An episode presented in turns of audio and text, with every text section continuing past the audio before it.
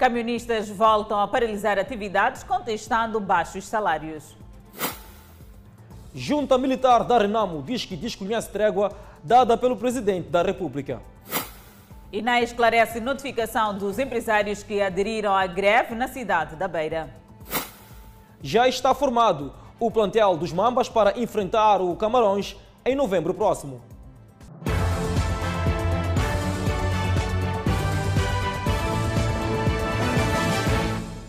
Boa noite, estamos em direto e seguramente em simultâneo com as redes sociais e a Rádio Miramar. Transportadores de carga de todo o país voltam a paralisar atividades depois da falhada negociação com o governo. Os transportadores dizem que não regressam à estrada enquanto o governo não intervir satisfatoriamente. São camionistas que se dedicam ao transporte de carga dentro e fora do país. Em menos de um mês, voltam a paralisar atividades. São camionistas de longo curso de todo o país que, pela segunda vez, paralisam a atividade, reivindicando melhores condições.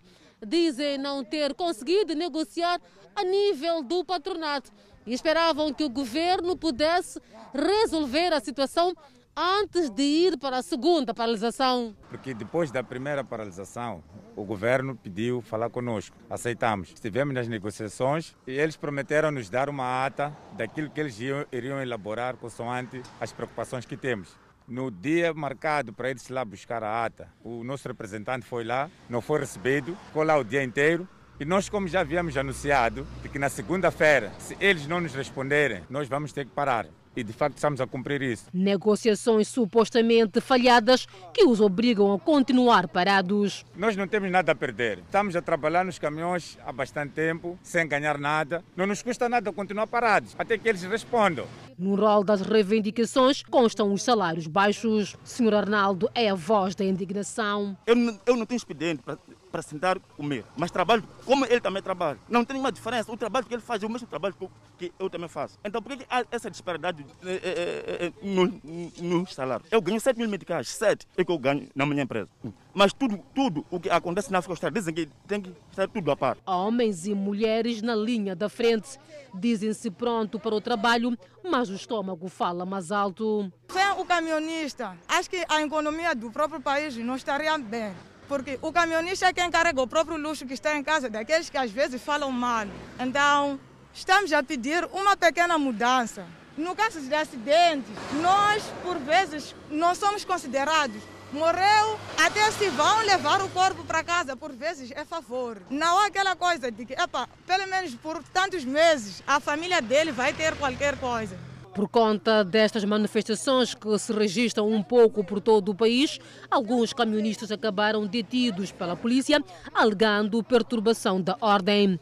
Na imagem, caminhões perfilados na Estrada Nacional número 4 e outros pontos do país dizem que não vão recuar enquanto as condições não forem observadas. Por outro lado, motoristas e cobradores de chapas que reivindicam aumento de passageiros na beira paralisaram a atividade e desta vez houve aumento ou houve intervenção da polícia. Foi difícil para quem pretendia deslocar-se quer para o centro da cidade ou no sentido contrário, passando da zona da Munhava. Aqui, os transportes que quisessem passar com passageiros no interior dos veículos eram obrigados a descarregar. Alguns motoristas e cobradores, que eram protagonistas da desordem, reivindicavam um aumento de passageiros em cada banco de 3 para 4 pessoas. Os grevistas acusaram a Polícia Municipal da Beira de atuar apenas contra os semicultivos, deixando os autocarros a circularem superlotados. Homem do município anda na nossa atrás, tipo, cá, tipo polícia ladrão. Não é assim como se trabalha. Nós contamos a chapar. Basta ser encontrado com uma pessoa a mais no banco. É problema sério.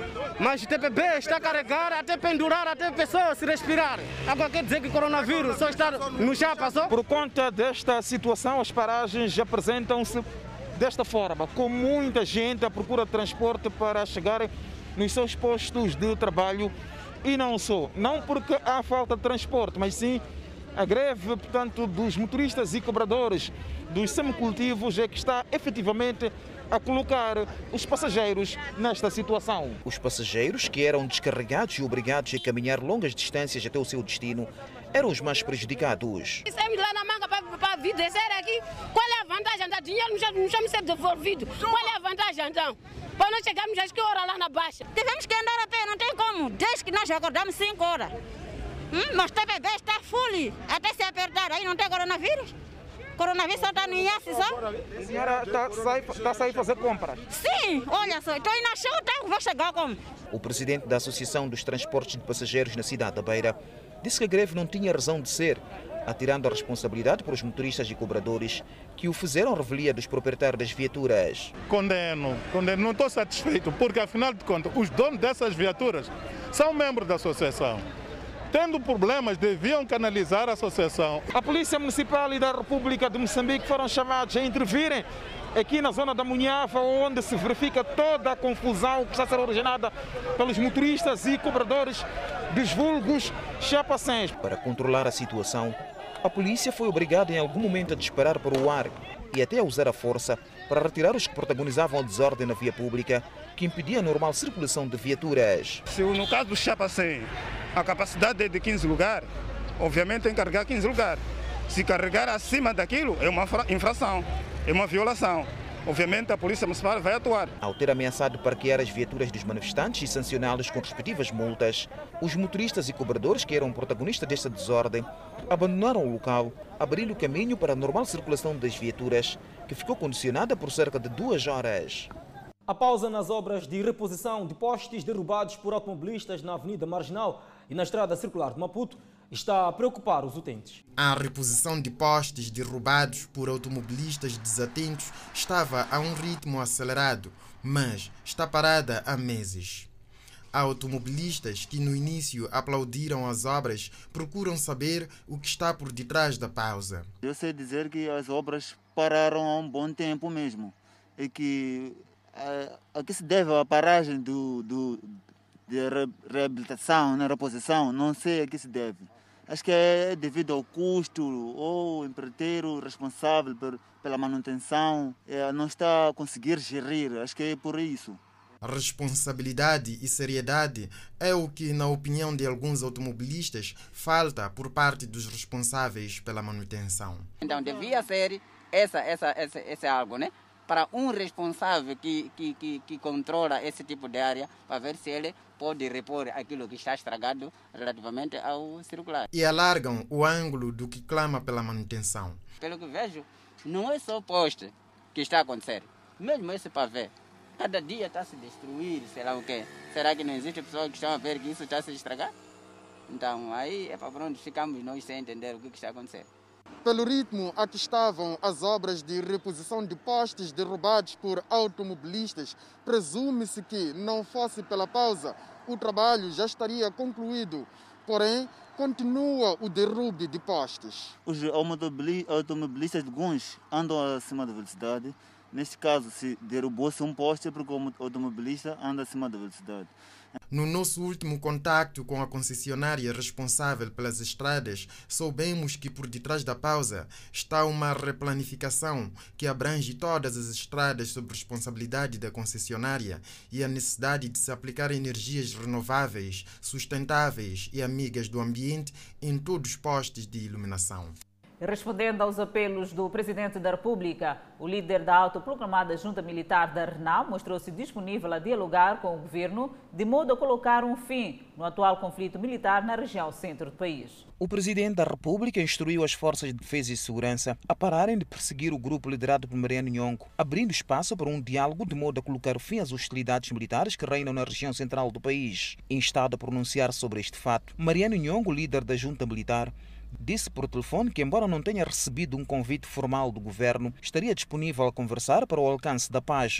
É, a junta militar está disposta negociar com o governo, mas quando for verdade, não for verdade, a junta militar não vai aceitar. A resposta é essa. A junta militar ainda não tem comunicado de que há conversações em Moçambique. A junta militar ainda não recebeu comunicado. comunicado. Caso receber o comunicado, há de haver a resposta. Para Mariano Nhongo, a ser verdade, este interesse do Presidente da República em dialogar com a junta militar para o alcance da paz o levaria a sair das matas, onde encontra-se escondido. Sim, se for verdade que o governo está a falar verdade, eu, tenho toda, to, todo, todo, internacionais, helicópteros nacionais.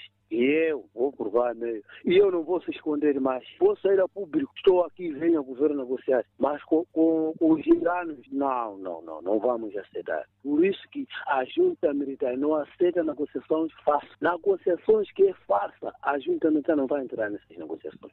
A junta militar da Renamo, que tem vindo a protagonizar ataques a alvos civis e as posições das Forças de Defesa e Segurança, reivindica a liderança no seio do partido Renamo e novas negociações no processo de paz em Moçambique. E ainda sobre o assunto em alusão, a Frelimo saudou esta segunda-feira o presidente da República, Felipe News, por anunciar trégua de sete dias para os ataques no centro do país. A Frelimo vê muita prudência na decisão do presidente da República, que anunciou trégua de sete dias para os ataques perpetrados pela autoproclamada junta militar da Renamo no centro do país. Apelar a Renamo para que aproveite esta oportunidade para encontrar-se dentro de si e poderem dialogar dentro de si para que esta situação do Mariano Nhongo, da junta militar da Renamo, passe para o passado. É um momento importante porque neste momento decorre o DDR e decorrendo o DDR e esta chance que o presidente da República dá de trégua é oportunidade para a liderança da Renamo fazer uma introspecção, o Mariano Nhongo fazer uma introspecção profunda e encontrarem-se para o bem do desenvolvimento deste país. Muitos são os moçambicanos que morreram nas mãos do grupo liderado por Mariano Nhongo. Caifadine Manas acredita que, fim dos sete dias de trégua, Nhongo poderá recobrar a razão e apostar na paz merecida pelos seus irmãos moçambicanos. Nós temos fé que Mariano Nhongo irá fazer introspeção e ver que o problema que tem com a liderança da Renamo, nesse caso o, o Suf Momad, não pode levar ele a matar a população, não pode levar ele a destruir as infraestruturas sociais na região centro, não pode criar mais dor, porque a população da região centro já sofreu muito, a população deste país já sofreu muito por guerra. O importante neste momento é todos nós juntos, todos nós alinhados, criarmos condições para que a Renamo se encontre. A situação no centro do país está em paralelo com o Teatro Norte, onde os insurgentes instalaram uma impactante crise humanitária. Acadêmicos e cidadãos saúdam cessar a perseguição da junta militar anunciada pelo presidente da República. A medida visa também reforçar a capacidade no comando das operações na zona norte do país. A zona norte do país, sobretudo a província de Cabo Delgado, tomada pelos insurgentes que já mataram e desalojaram milhares de pessoas, volta a merecer a atenção do presidente da República, que anunciou reforço e capacitação do comando do Teatro Operacional Norte. Segundo o analista Calton Cadeado, o fato pode significar que o Estado está numa campanha de perseguição contra os insurgentes. Em primeiro lugar, pode significar o reconhecimento da intensificação da violência no teatro de operações por parte dos insurgentes, dos terroristas. Esta é uma primeira leitura.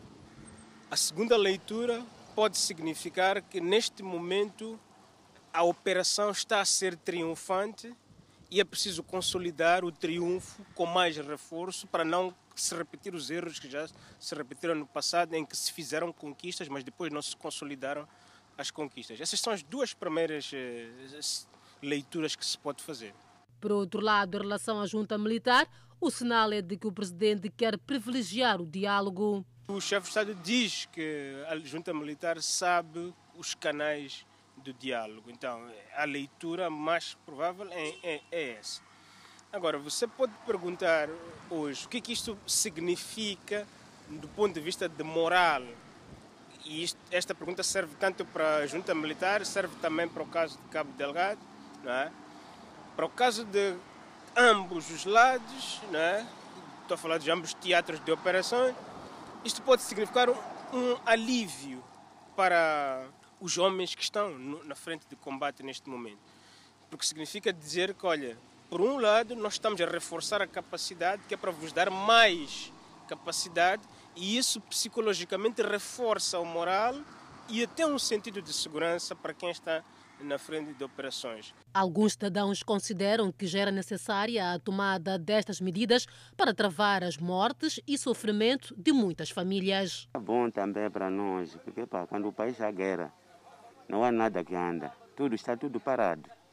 Mas era bom mesmo ver o que, que faz mesmo o presidente da República para nós pagar, acabar com, com esses surgentes que estão lá. Podia parar mesmo, de verdade.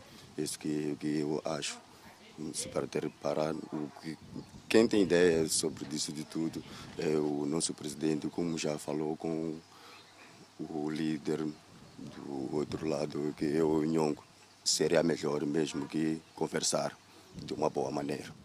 Com estas declarações do chefe de Estado e comandante-chefe das Forças de Defesa e Segurança, abre-se ainda uma esperança para o fim dos conflitos militares na zona norte e centro do país. A população de Manica também está satisfeita com a trégua decretada pelo chefe de Estado e convida a autoproclamada junta militar a colaborar para a pacificação do país. As províncias de Manica e Sofala, na região centro do país, têm sido vítimas de ataques armados protagonizados por homens armados pertencentes à autoproclamada junta militar liderada pelo antigo guerrilheiro da Renamo Mariano Nhongo. Os ataques já provocaram mortos, feridos e deslocados. Munícipes mostraram-se satisfeitos com este momento de trégua e esperam que daqui em diante se possa viver num ambiente somente de paz. Acho que é um ponto de partida porque se ele é legal, está a ser perseguido. Por tipo, cada perseguição não tinha como ir à negociação. Então já está aberto um caminho. Então não há trégua. Então há espaço de haver estradas abertas, portas abertas para ele vir ao encontro. Aliás, o chefe de Estado até deu prazo de uma semana. Pronunciem-se, venham, estamos aqui. Bem, eu penso que é uma oportunidade para a autoproclamada junta militar de se reencontrar ou para chamar-se a razão com esta decretação da trégua porque tendo em conta aquilo que são os números de deslocados é preocupante e o país não pode viver de sucessivas guerras, ou seja, cada reivindicação deve ter, culminar com disparos. Então eu penso que deve haver esse consenso. Os camionistas de longo curso acreditam se haver um consenso poderá ser um alívio, tendo em conta que estes já perderam muito no momento em que foram atacados pela junta militar da Renam. Quando estive a transportar manga, vi muitos caminhões queimados ali. Eu estive a trabalhar, mas com medo. Não sei se esse ano vou trabalhar de novo bem, não sei mas graças a Deus saí bem. A governadora de Manica, Francisca Tomás, convidou a população a trabalhar na sensibilização das forças residuais da Renamo a aderirem ao processo de DDR. Significa isso que nós devemos aproveitar essa oportunidade, essa entrega que Sua Excelência Presidente tem no resgate à paz efetiva para trabalharmos na sensibilização da nossa população e também trabalharmos na sensibilização das forças residuais da Renamo para se aderirem ao processo da DDR, porque é só assim que nós podemos continuar a produzir em tempo, em, da, tendo a paz efetiva. A Estrada Nacional número 1 é um dos locais onde se registram muitos casos de ataques armados. Perto de 8 mil deslocados chegaram a Pemba, fugindo do clima de instabilidade nas regiões centro e norte da província de Cabo Delgado. As autoridades sanitárias em Pemba revelam que alguns chegam doentes e a necessitar de atendimento médico. 115 deslocados padecendo de várias enfermidades deram entrada nas unidades sanitárias da cidade de Pemba entre 16 a 25 de outubro corrente. Maior parte deste número sofrendo de diarreias e hipoglicemia. Com vista a prestar os primeiros socorros aos doentes, está em funcionamento uma tenda de saúde na praia de Paquetiquete, local de desembarque dos deslocados. Os casos mais graves são encaminhados ao Hospital Provincial de Pemba, a unidade sanitária de referência ao nível de Cabo Delgado. Este domingo, a diretora-geral do Instituto Nacional de Gestão de Calamidades visitou a praia de Paquetiquete e reuniu com as organizações que trabalham na ajuda aos deslocados. Luísa Mack vincou a necessidade de se trabalhar de forma coordenada entre estas organizações e as autoridades por forma a capitalizar os esforços no terreno. Do grupo dos deslocados, mais de 3 mil é composto por crianças. Depois da paralisação de algumas lojas e estabelecimentos comerciais por três dias, a INAI vem ao público esclarecer como fazer em caso de greve para esta classe. Encerramento de lojas e estabelecimentos comerciais na cidade da Beira, com o objetivo de pressionar a polícia a uma urgente intervenção no que aos raptos diz respeito. A greve silenciosa teve a duração de três dias, pelo que a INAI esclarece que o ato de encerramento de estabelecimentos comerciais carece de aviso prévio. Todavia, no caso da cidade da Beira em particular, não haverá penalizações. O que vai acontecer é, pronto, vão trazer os documentos que são, foram eh, solicitados e vai chamar de atenção, porque nós primeiro nós pautamos pela educação e sensibilização. Então, não se vai penalizar, porque nós temos que entender eh, se estes estabelecimentos encerraram de vez, eh, se encerraram por algum problema, então nós temos que saber do agente econômico, eles foram notificados, mas isto, esta notificação não é feita só, não foi só em Sofala, em todo o país. A INAE diz não ser seu papel interferir no direito dos cidadãos de reivindicação. A INAI não interfere com o direito de manifestação dos cidadãos. Não é nossa responsabilidade, nossa atividade. A única responsabilidade da Inspeção Nacional das Atividades Econômicas é assegurar o cumprimento da legalidade no exercício de toda atividade econômica em território nacional. Detido homem de 49 anos de idade que se fazia passar por um agente do Cernic para a prática de burla. As vítimas denunciaram o burlador que confessa o crime. Um semblante tranquilo e sereno para quem se dedicava a burlas e foi descoberto. Este homem de 49 anos dizia ser agente do Cernic e garantia vagas de emprego na corporação da polícia. Uma ação sequencial de vítimas. Foram burlados, a promessa era a de sempre: emprego. O criminoso, aqui detido na 24ª Esquadra, confessa o crime. Sim, eu cheguei lá, numa que eu ia lhe dar dinheiro. Ele me dar dinheiro para lhe meter no, no Cernic, ali no, no, no quartel-general, no quartel marinha, na marinha. Sim, mais outra pessoa também, que é, é outra pessoa, que foi burlado também, que é, me entregou os valores. Promessas vazias, porque as vítimas nada viram. Alguns burlados são seus vizinhos de quintal. Nem mesmo a proximidade impediu-no de intentar promessas ilícitas. Aconteceu, chefe, não vou mentir. Aconteceu sim. A pessoa tem que confessar a verdade. Isso. É pela primeira vez que estou aqui, a pessoa tem que confessar a verdade. Fiz isso aí. Mas não tinhas medo, sendo vizinhos, pessoas próximas. Onde isso ia terminar? Com a de bebida, né? Por isso estou a falar. Aconteceu isso aí. As vítimas, tom de revolta, contam como caíram no golpe. Prometeu-me emprego, prometeu-me enquadramento na, na corporação da polícia, cobrou-me os valores e ele usa muitos números. Primeiramente, ele exigiu 2 mil medicais que serão suficientes para custear, custear todas as despesas de, de, dos documentos. Passou quarta-feira, não recebi mais nenhuma chamada. Quinta-feira, idem. Sexta-feira eu fui perguntar a ele, porque ele vem da minha vizinha. Ele disse para eu aguardar, tenho que ter paciência, porque não está bem assim mesmo. Uma das burladas conta que o indiciado terá desaparecido sem pagar a conta depois de ter bebido e comido no seu estabelecimento. Tinha desligado o telefone, fiquei naquele dia, não ligou mais. Dia seguinte foi recuperar o telefone, comprei novo telefone, recuperei o número. Ele me liga, me ameaça, diz senhora, eu sou da Cernic, venha lá até a esquadra da Matola Rio porque está a ser precisado com esta Cernic. Eu disse que não ia ir na esquadra da Matola Rio, porque eu não fui na Matola Rio praticar crime, nem conheço na Matola Rio. Segundo o indiciado, fez seis vítimas com promessa de emprego. A PRM deteve no último fim de semana um cidadão de nacionalidade sul-africana indiciado no crime de furto de mais de um milhão de meticais. Um plano que teria sido desenhado ao pormenor por ladrões e que deu errado. Este indiciado, ora detido, na companhia de três comparsas, furtaram bolsa de uma senhora em plena cidade capital e à luz do dia, mas o crime foi abortado. Iriam, portanto, é, quebrado é, o vidro é, de uma viatura ligeira que se encontrava portanto, parqueada naquela avenida e daí é retirado uma bolsa que continham é, pouco mais de um milhão de meticais.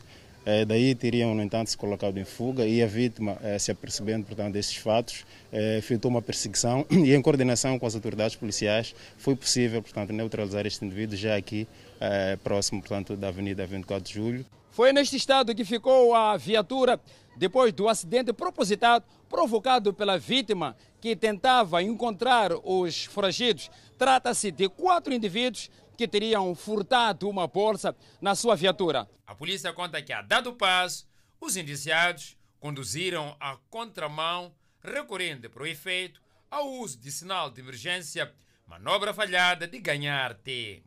Questionado, o indiciado começou por negar o seu envolvimento, mas acabou admitindo.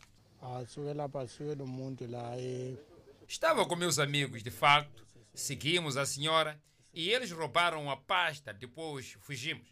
A senhora começou a perseguir-nos e bateu-nos de trás.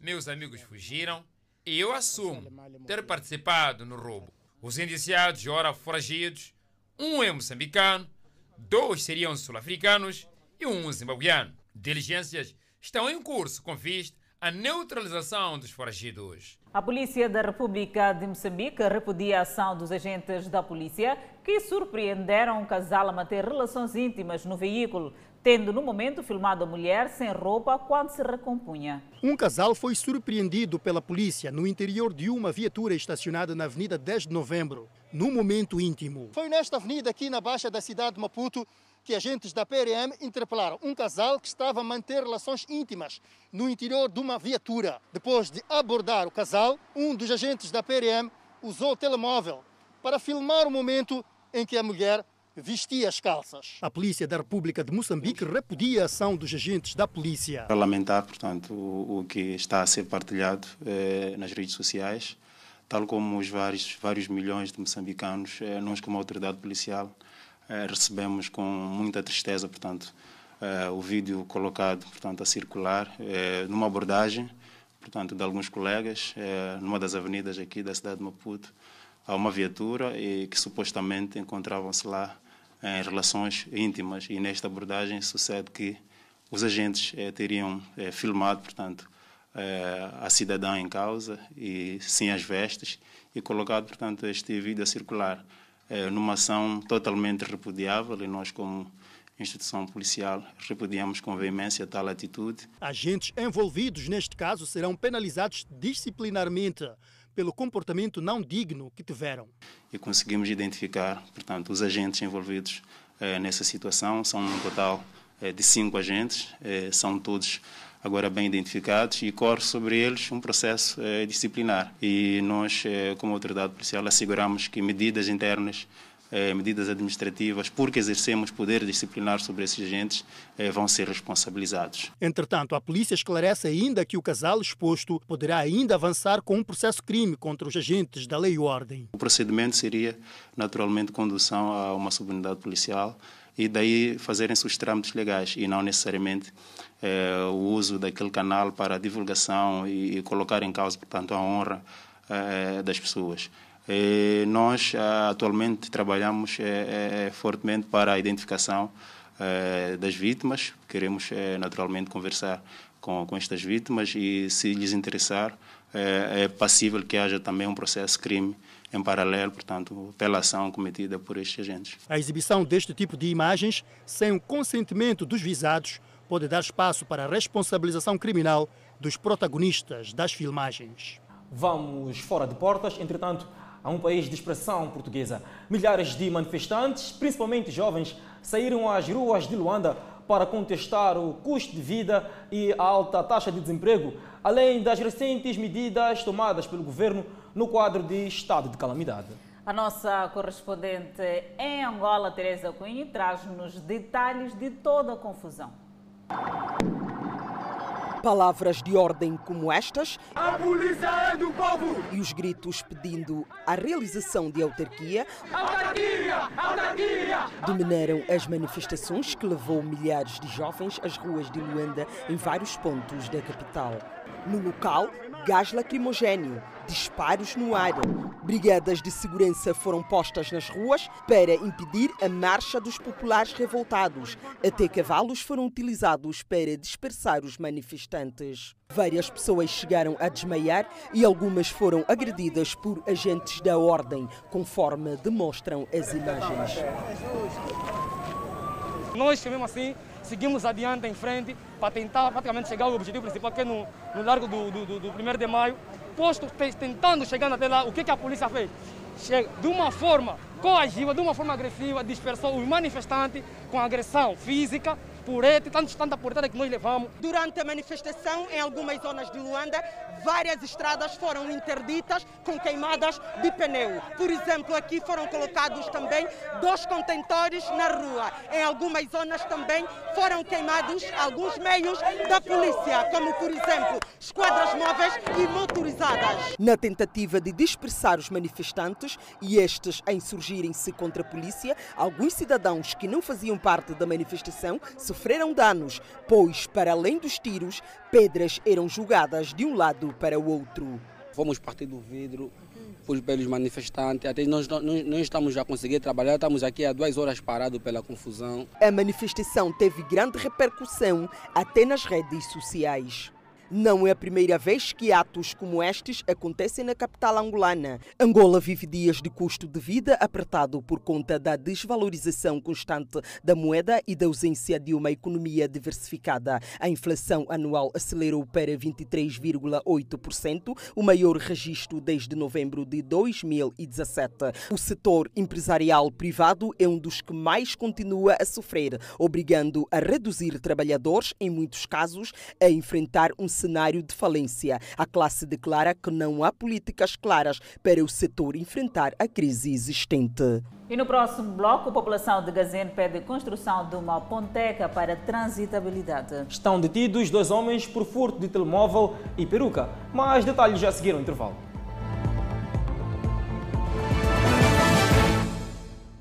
E o Fala Moçambique está de volta. Foram detidos na unidade 7, área de jurisdição da 10 Esquadra, dois indivíduos indiciados de furto. Dos indiciados, um furtava telemóveis e outro dedicava-se ao furto de perucas. Detidos dois supostos ladrões em Maputo. A polícia diz que, separadamente, os indiciados tinham como principais alvos as mulheres. São jovens, bastante jovens, para se envolverem em crimes no lugar de trabalhar. Chamam-se Elísio e Paulo. Eles dizem que não se conhecem, entretanto, estão unidos pelo crime. Os dois operam na mesma zona, unidade 7. Este indiciado de estatura baixa chama-se Elísio Júlio, mas nos meandros de crime chamam-lhe de Mavoco ou simplesmente braços ou mãos. É, o primeiro é, é, o furto de perucas. É? As senhoras são constantemente interpeladas por este indivíduo e daí são arrancadas, portanto, estas perucas e são vendidas a preços irrisórios.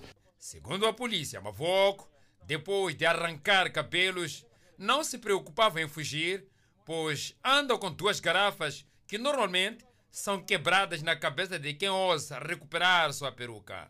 Assim como, assim como, como terreno na cabeça dele. É. Hum. Depois? Depois escorrendo. É, depois? Depois, depois segurar eles venderam. Hum? Segurar eles venderam. Você já tem compradoras? Não. Como é que arranja comprador? Só amostra. O outro chama-se Paulo Alfredo e dedica-se exclusivamente ao extravio de telemóveis. Temos um outro cidadão que é também por furto portanto, de, de telemóveis uh, no mesmo local. Uh, e por via disso, uh, nós identificamos aquele ponto como um ponto prioritário na componente de segurança e foi por isso que conseguimos flagrar portanto, esses dois indivíduos. Questionado, o indiciado se embrulha na resposta. Nem sei uma coisa, que este fone caiu na minha coisa. Assim. Caiu o quê? Não, caiu aqui. Você está a dizer o quê? Quando diz que o telefone caiu. A pergunta que eu faço é: o telefone é seu? Não. Caiu de onde então? Aqui na minha camisola. E como é que foi parar na tua camisola? Nem sei, meu cota. Com a detenção dos dois indiciados, a polícia acredita que a calma vai voltar para a unidade 7. E por falar em casos de polícia, a PRM deteve dois dos oito acusados de roubar viaturas e bens na província de Maputo com recurso a armas de fogo. Por outro lado, o Cernic trabalha para neutralizar os restantes elementos da quadrilha. Alarmes, cães de guarda e vedações eletrificadas há muito que deixaram de ser barreira para os ladrões. Armando reconhece a ousadia dos bandidos. Não há tranquilidade, pois tu não sabes se vais acordar de manhã, vais achar a viatura ou não. Então, obviamente, vais ficar preocupado por conta disso. Mas o Serviço Nacional de Investigação Criminal, na província de Maputo, mostrou estar atento. Estes dois indivíduos fazem parte, segundo o Cernic, da quadrilha que roubou uma viatura e bens em uma residência no distrito de Marraquana. Já um deles diz ter recebido apenas os bens. As pessoas que foram lá para poder roubar, então, fiquei com as duas botijas Sim, sim. Então é nessas botijas que nós fomos pegos com eles. Sim, sim. Então vocês conhecem esses elementos? Uh, conhecer por ver, conhecemos porque vieram com uma pessoa que conhece melhor, que nem está aqui. E atiram a culpa aos restantes amantes? Não, não, não, não sabia. Nem ia receber nada, porque é uma pessoa conhecida, que eu lhe conheço. Aquilo que era mesmo, havia onde eu ia. Quase quando era uma boleia aquilo. Quando meteu aquilo, não sabia que eram produtos roubados, não. Segundo o Cernic, é uma quadrilha que semeava medo e terror em muitos bairros da província de Maputo, com recurso à arma de fogo, onde, para além de viatura, também retiravam os bens. Boquiço, Mali, Mucatine, Marraquana são bairros alvos. Já tínhamos as forças operativas no terreno ao encalce deles, né? Sim, sim. Tratando-se de um grupo de oito indivíduos assaltantes à mão armada e impura viaturas. Eles entram em residências, impuram a viatura, usam depois a chave falsa para poderem se retirar com as viaturas. O Cernic recuperou na altura uma viatura e alguns bens. A viatura foi recuperada na zona de Intaca ou abandonada, a qual foi tirada em casa de uma vítima que depois do assalto eles retiraram os bens todos da, da, da, da vítima e meteram na viatura da vítima e apoderaram-se da viatura. Mas depois de baldearem a mercadoria, eles abandonaram a viatura e assim o Cernic conseguiu recuperar a viatura. Neste momento está parqueada no comando de estrada de Maracuena. O Cernic, na província de Maputo, trabalha para capturar os seja ainda monte. 153 reclusos que beneficiaram da lei da amnistia regressaram às cadeias. A lei da amnistia e perdão, promulgada pelo presidente da República Felipe Nyusi, colocou em liberdade cerca de 5.300 reclusos. Mas a liberdade durou para aqueles que decidiram voltar à vida do crime. O diretor nacional do Cernap fez saber que 153 reclusos, ora em liberdade, estão de volta à cadeia. 153 cidadãos regressaram aos estabelecimentos penitenciários após terem sido objeto da lei de perdão, da amnistia e perdão, não significando isso que o sistema tenha fracassado na sua obrigação de reabilitação e ressocialização, mas, sobretudo, porque o ambiente social é profícuo a situações de incivilidades. A ministra da Justiça, Assuntos Constitucionais e Religiosos, Helena Kida, afirma que é urgente a aplicação de medidas preventivas à pena de prisão. É neste contexto, contexto que se mostra necessário e imprescindível a massificação da aplicação de medidas alternativas à pena de prisão ou, na linguagem da nova legislação penal, das penas não privativas de liberdade, como uma das medidas imediatas de descongestionamento dos estabelecimentos penitenciários. Helena Kida, ministra da Justiça, Assuntos Constitucionais e Religiosos, desafia os diretores dos estabelecimentos penitenciários a criarem parceria por forma a reabilitar e melhorar as infraestruturas. No mesmo sentido, devemos concentrar as nossas atenções na melhoria das condições dos estabelecimentos penitenciários, reabilitando as infraestruturas existentes, ampliando as que forem possíveis e concluindo as novas construções, não só para aumentar a capacidade instalada, mas, sobretudo, para humanizar cada vez mais a pena privativa de liberdade quando necessária e imprescindível.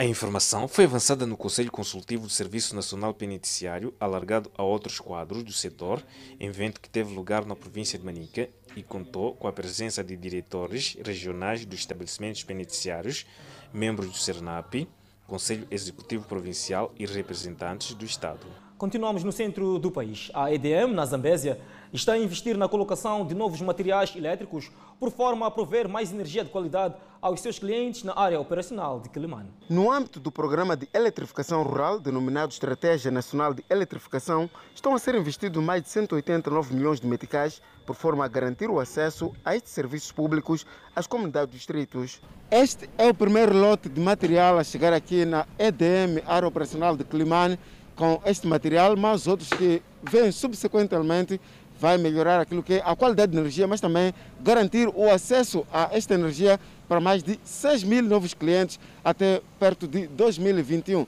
No entanto, prevê-se também, com esta nova tendência, garantir aquilo que é o acesso à energia para novos clientes. Vamos ligar perto de 6.525 novos clientes vamos construir 99 quilômetros de rede de baixa tensão, 60 quilômetros de rede de média tensão e construir 117 novos postos de transformação.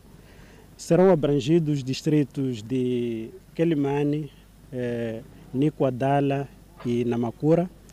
Eh, para Quelimane será basicamente a cidade de Quelimane, uma parte da cidade de Quelimane e o posto administrativo de Maquival, concretamente uh, Madalfeira, temos também Maquival sede, que será alguns bairros, e a localidade de Nanguela será uma das localidades que será ligada neste âmbito. Esta ação visa garantir o acesso aos serviços públicos da eletricidade de Moçambique em zonas recônditas da província de Zambésia, com dificuldade de aceder à energia de qualidade, até porque em algumas zonas que serão abrangidas a corrente elétrica. Temos clientes que não estamos a ligar porque a qualidade de energia é péssima. Vamos poder melhorar e ligar mais clientes nestas áreas. E para o distrito de Namacura também vamos ampliar para a zona do bairro Mboi, eh, Mané, que neste momento não tem energia elétrica. E igualmente vamos fazer isso no, no posto administrativo de Macuse, que está englobado neste primeiro pacote. Os bairros de Namunho, Imborio, Irregela, Isidua, Munhombone são alguns dos que vão beneficiar de novas ligações por forma a garantir melhor qualidade de energia elétrica às comunidades. E a população de Gazene, no distrito de Marraquém, pede construção de uma ponte para aceder a serviços básicos. Grande parte desta depende da única embarcação artesanal. Gazene, no bairro Mutanhana, distrito de Marraquém. Há muito que a população sente-se isolada de tudo.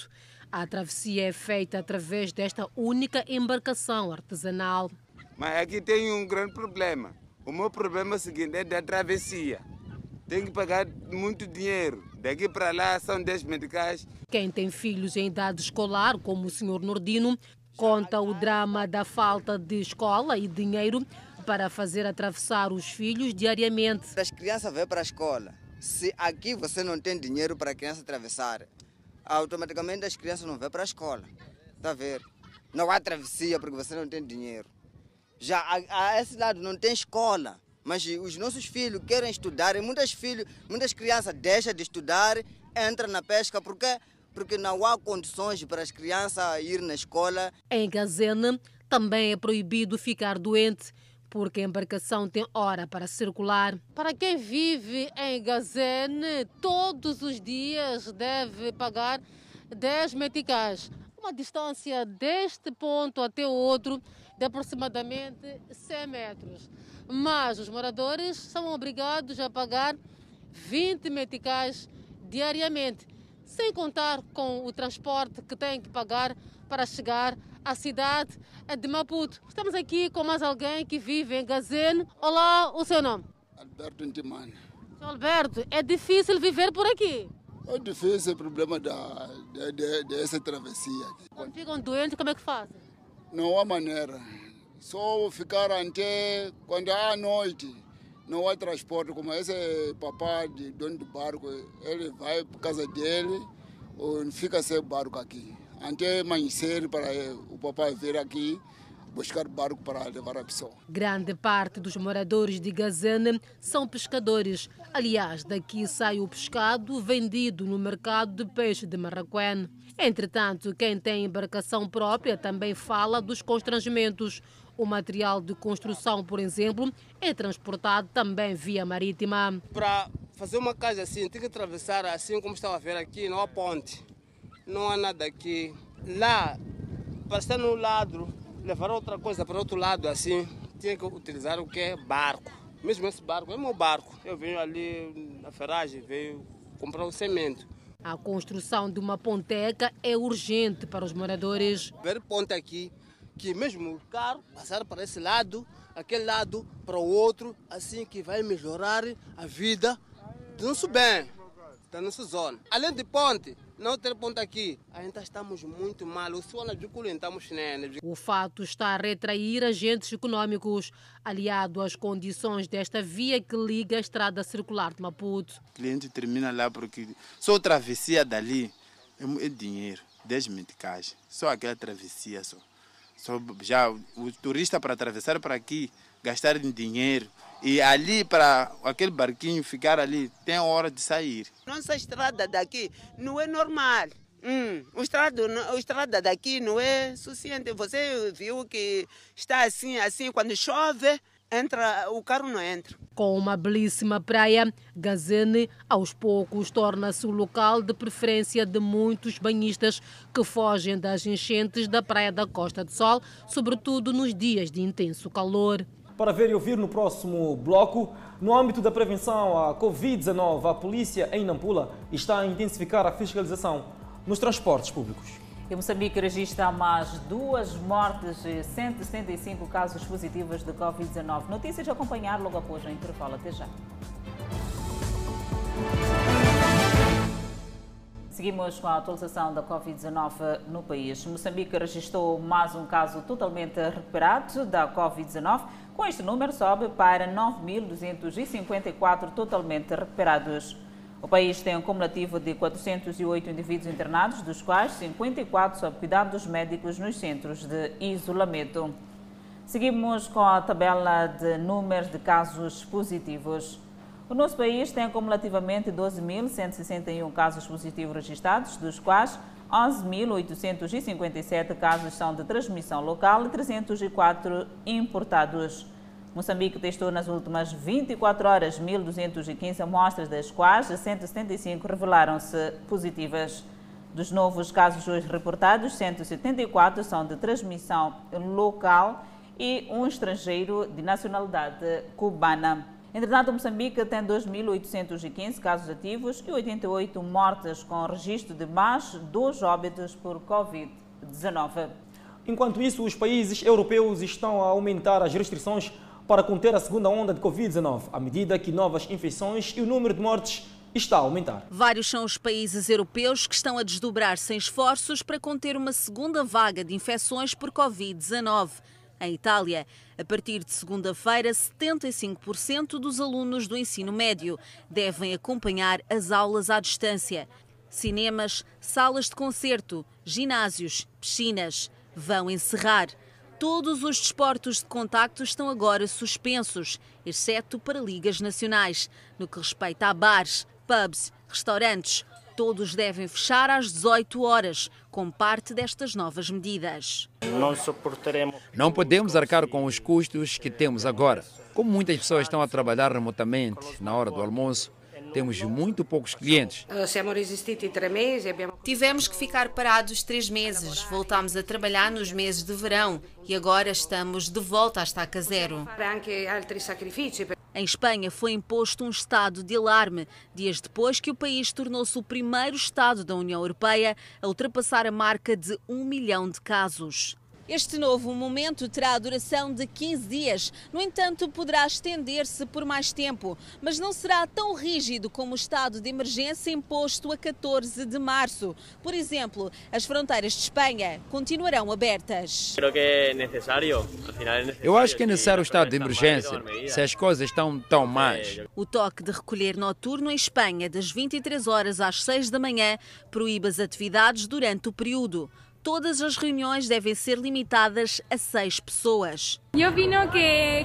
Eu acho que num primeiro passo é bom porque não vai afetar a economia tanto quanto um confinamento extremo. Portugal já ultrapassou a fasquia de 3 mil casos diários de Covid-19.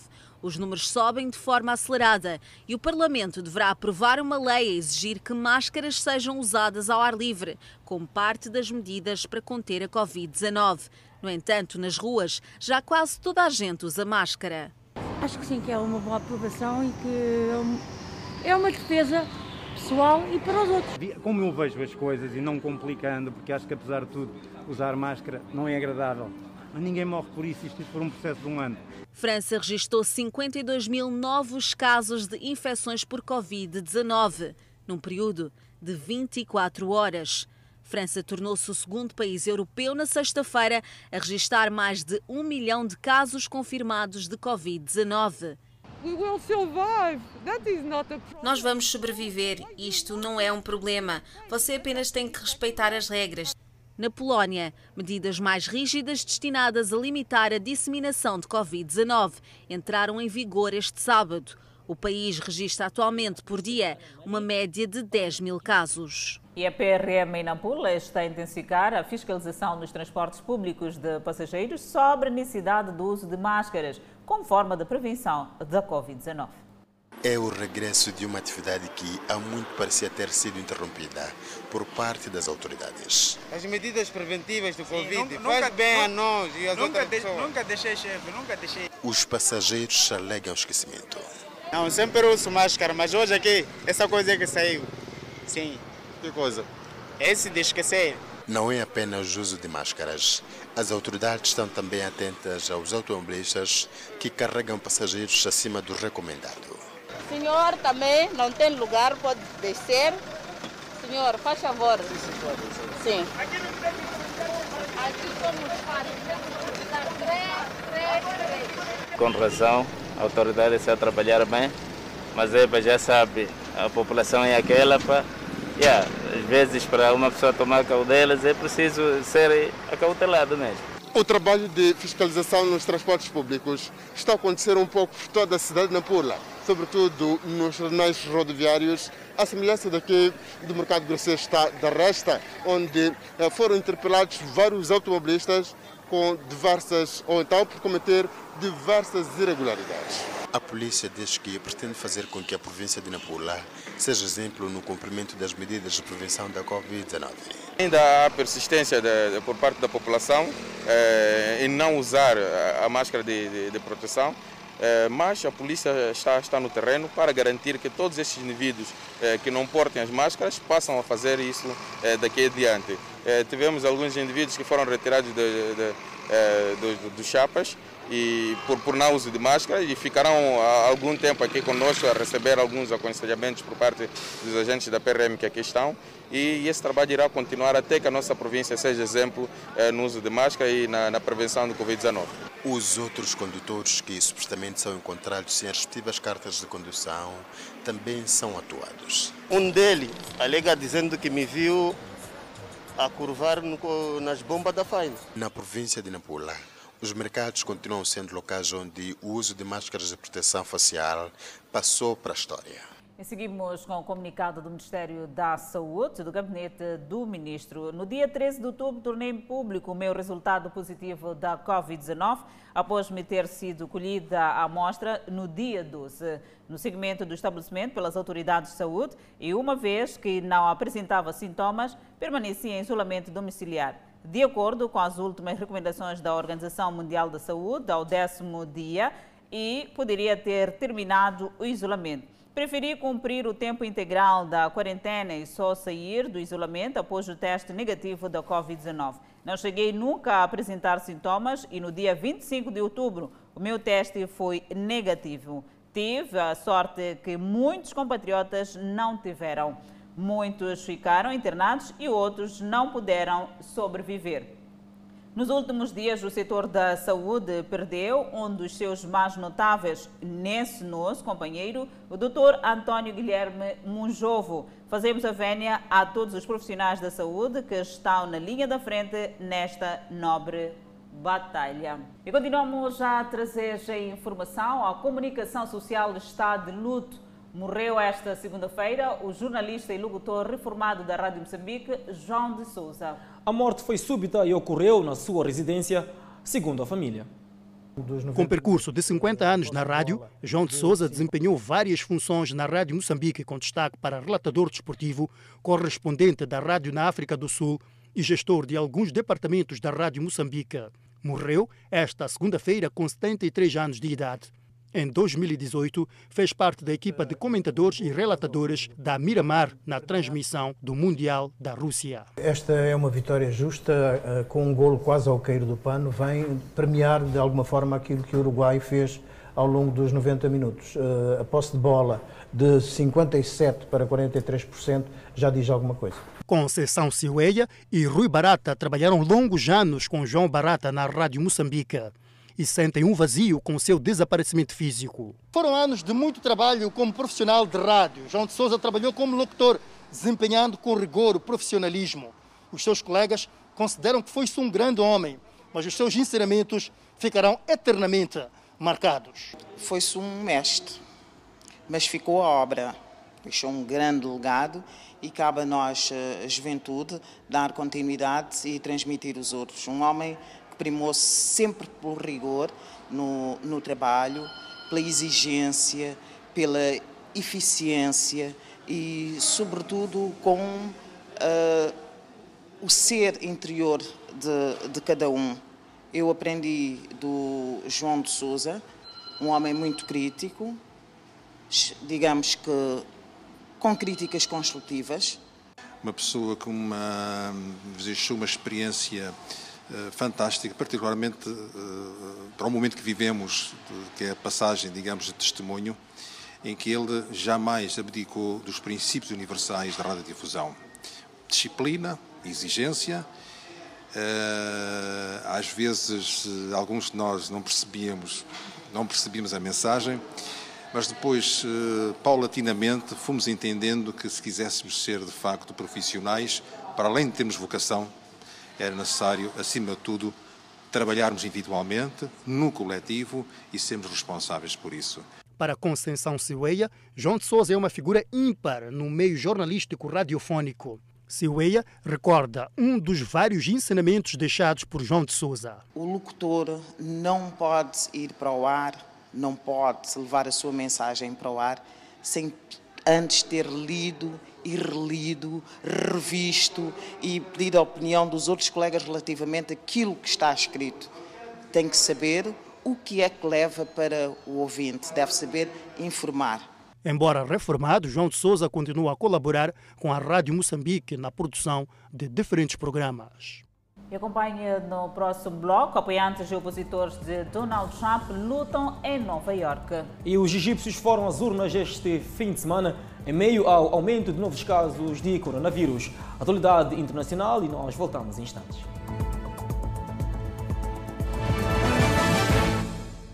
Uma faixa Aliança Sino-Americana por Trump de um grupo de apoiantes do presidente.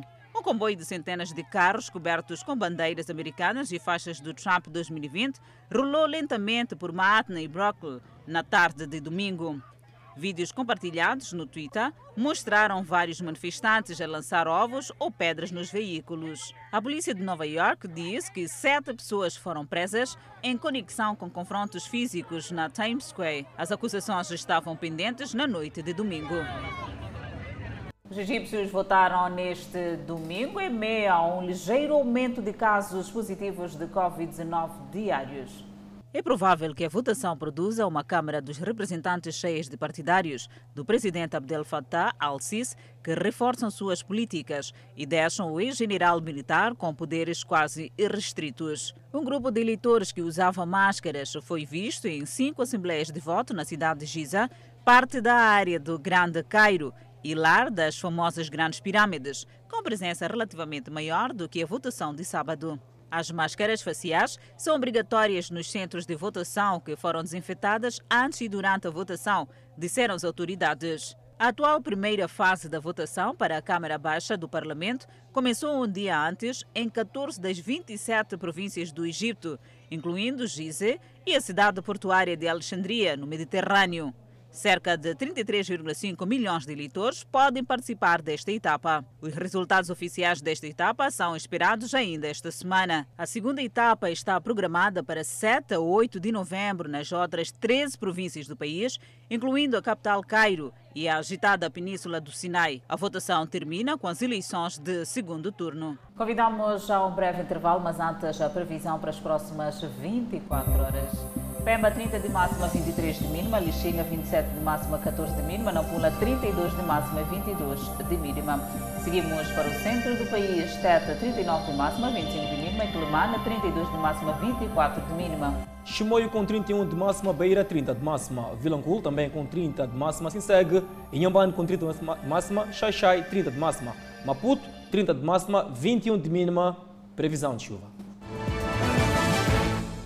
De volta ao Fala Moçambique, operadores turísticos em Inhambane estão satisfeitos com o nível de procura dos seus serviços.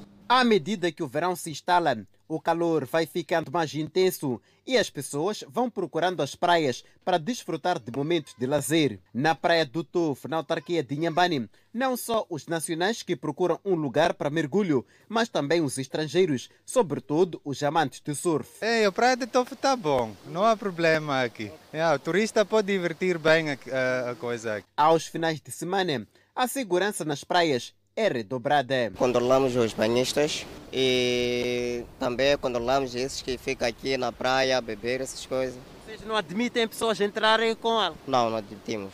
Como é que se faz para controlar? Tudo, trabalhamos com a Polícia da Marítima também. Com o relaxamento de algumas medidas restritivas face à Covid-19 e consequente abertura das praias, vive-se este movimento aqui na Praia do Tofo, na cidade de Inhambane. Os gestores de algumas instâncias turísticas afirmam que algumas reservas que haviam sido canceladas já foram reativadas e esperam dias melhores para o final do ano. Melhor agora, já a começar a voltar pessoas, pouco a pouco.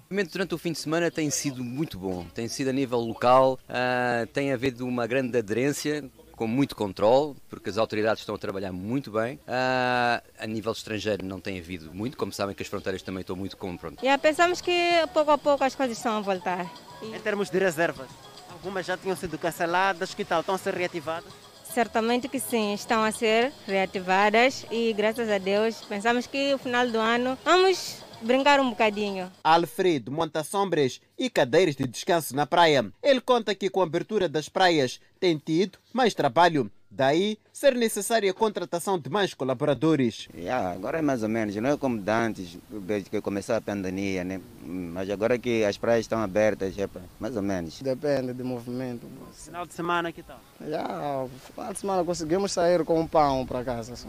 Os vendedores de peças de artesanato acreditam que dias melhores estão mesmo por vir. Yeah, nós esperamos que haja mais turistas, haja mais turistas, haja mais movimentos, mais negócio. Por dia que tal? Mais ou menos pode ser com quanto aqui? É, por dia mais ou menos, se a gente ganharmos em mil meticais, é um passo à frente. Sim. As autoridades em Nhambane têm vindo a incentivar os operadores a criarem preços promocionais a fim de cativar mais turistas.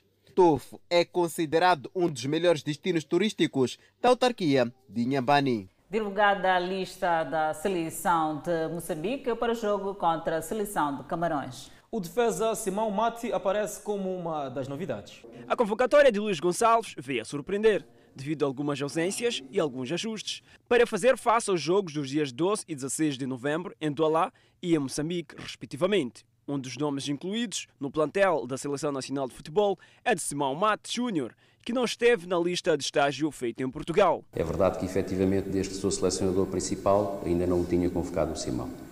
O que é que norteia? Em primeiro lugar, dizer que é opção técnica. É sempre opção técnica. As convocatórias e as decisões, as escolhas são feitas pelo selecionador nacional, exclusivamente pelo selecionador nacional. Naturalmente que eu ouço a minha equipa técnica, faço as minhas análises, mas depois, quando faço a convocatória, faço exclusivamente pela minha cabeça. Gostava de deixar esta nota. O Simão, uh, o que é que norteou a convocatória? Para já, a qualidade dele enquanto jogador e o facto de, de, neste momento, eu considerar que é importante a presença dele na seleção, não só pela qualidade que ele tem, como também por toda a experiência que ele carrega consigo, vamos dizer assim. A partir do dia 3 de novembro próximo, a Seleção Nacional de Futebol deverá começar a sua preparação a nível interno e no dia 7 do mesmo mês vai proceder os testes da Covid-19 para no dia 9 seguir viagem a Camarões, onde vai enfrentar no dia 12 de novembro aquela seleção de futebol. Eis a lista dos convocados. Guarda-redes, Guirrugo, Vitor, Frank. Defesas, Bonera, Zeinadine, Chico, Sidic, Edmilson, Reinildo, Beu e Simão. Médios, Nené, Telinho, Quito, Jenny, Cambala e Domingues. Avançados, Amácio, Witty, Clésio, Ratifo, Mixon e Reginaldo. Sobre o acesso ao público, ao jogo do dia 16 no Estádio Nacional de Zimpeto, a Federação Moçambicana de Futebol referiu que ainda é prematuro avançar as políticas, pelo que neste momento avançou-se o pedido para que pelo menos metade do estádio seja ocupado pelos espectadores para prestarem apoio aos mambas. Eu Fala Moçambique fica por aqui. Obrigada pela atenção dispensada. E como toda a gente já sabe, encontro marcado nas redes sociais. Nós voltamos amanhã.